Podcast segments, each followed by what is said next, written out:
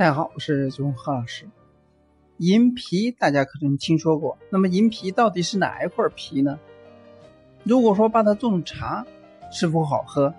今天呢，就来聊一聊银皮茶。前两天无意间呢，喝到了一种茶，被称为是用银皮来泡的茶。大家是不是感非常感兴趣呢？首先来看一下，银皮是谁的皮？是哪一块皮？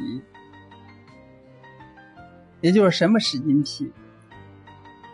那么之前呢，大家了解过咖啡果实它的基本结构，从它的基本结构可以看出，咖啡果实也叫咖啡樱桃，整体呢是一个。咖啡树的果实包括外果皮、果肉、果胶层，再往下呢是果壳，也叫羊皮脂层，再往里边包着咖啡豆表面的一层，那就是银皮。银皮里边就是胚乳，也就是种子，咖啡豆了。从这个结构来看呢，那么银皮呢是裹在咖啡豆表面非常紧密的一个呃层次。介于羊皮脂层与咖啡豆之间的一层非常薄的薄膜，而这层皮呢，在初加工或者烘焙过程中呢，才能这个出来。特别是在研磨时候了，我们发现非常明显。由于颜色富有光泽且泛有绿色，那么人们习惯称之为银皮。这层银皮呢，会在烘焙时脱落。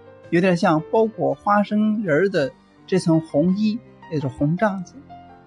平时呢，在哪里见见到银皮呢？如果说不是烘焙咖啡豆，那么可能是在无法见到大量的银皮。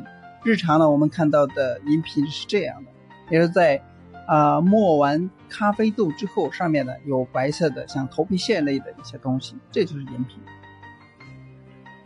在研磨咖啡粉时候，出现咖啡粉中呢有一些银皮的碎屑，这些屑屑呢正在烘焙时候呢未能与咖啡豆剥离的银皮。剥落的纯银皮是啥样子的呢？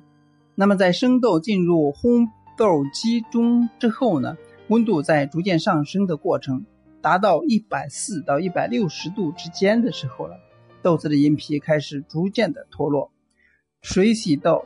和日晒豆脱落出来的银皮呢，会略有不同。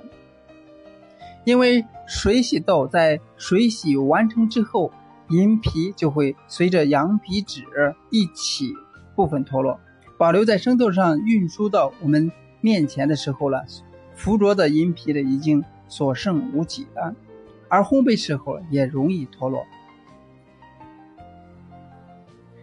而日晒豆呢，经过日晒处理，银皮呢会紧紧的裹在咖啡豆上。那么我们收到的日晒生豆上会有大量的银皮。进入烘焙机之后呢，达到一定温度后，大量的银皮才开始脱落。那么银皮脱落之后的咖啡豆状态，两者的两者的银皮含量其实是差不多的。但是日晒豆和银皮呢，因为颜色更深一点，存在于。中缝里边的银皮呢，不容易被看出来。烘豆机从哪里收集银皮呢？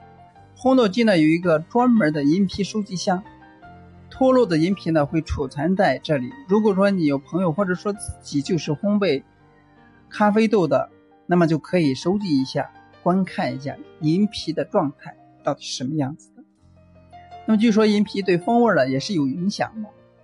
卡在咖啡豆中缝中的顽皮的这个银皮研磨之后了，会随着咖啡粉一起冲入冲煮器具当中，经过闷蒸、萃取，将风味呢呈现在一杯咖啡里边。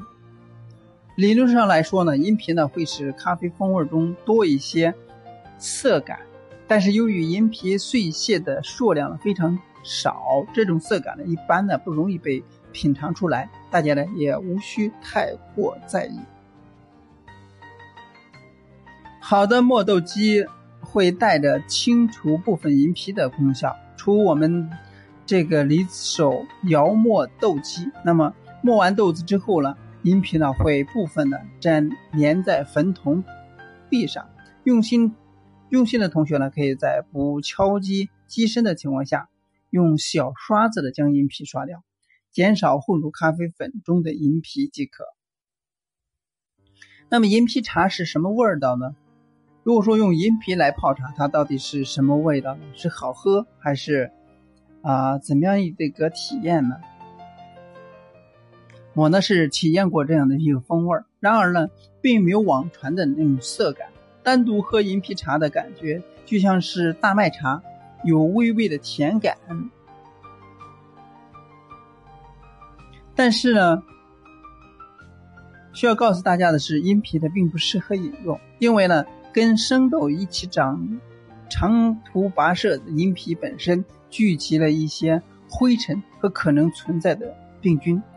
所以烘焙过程中呢，脱的时候呢，温度也不是足以起到杀菌消毒的作用，并且呢，银皮收集器也没有经过消毒等处理。总的来说呢，拿到手里的银皮呢并不干净，拿来泡茶是不合适的，不合适。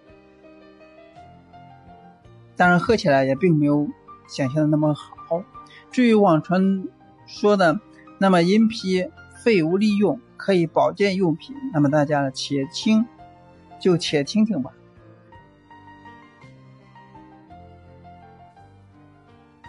所以呢，今天呢，给大家普及一下银皮到底是是哪里的皮，它能不能用来饮喝？希望给大家有所帮助。今天呢，就到这里，咱们下次再见。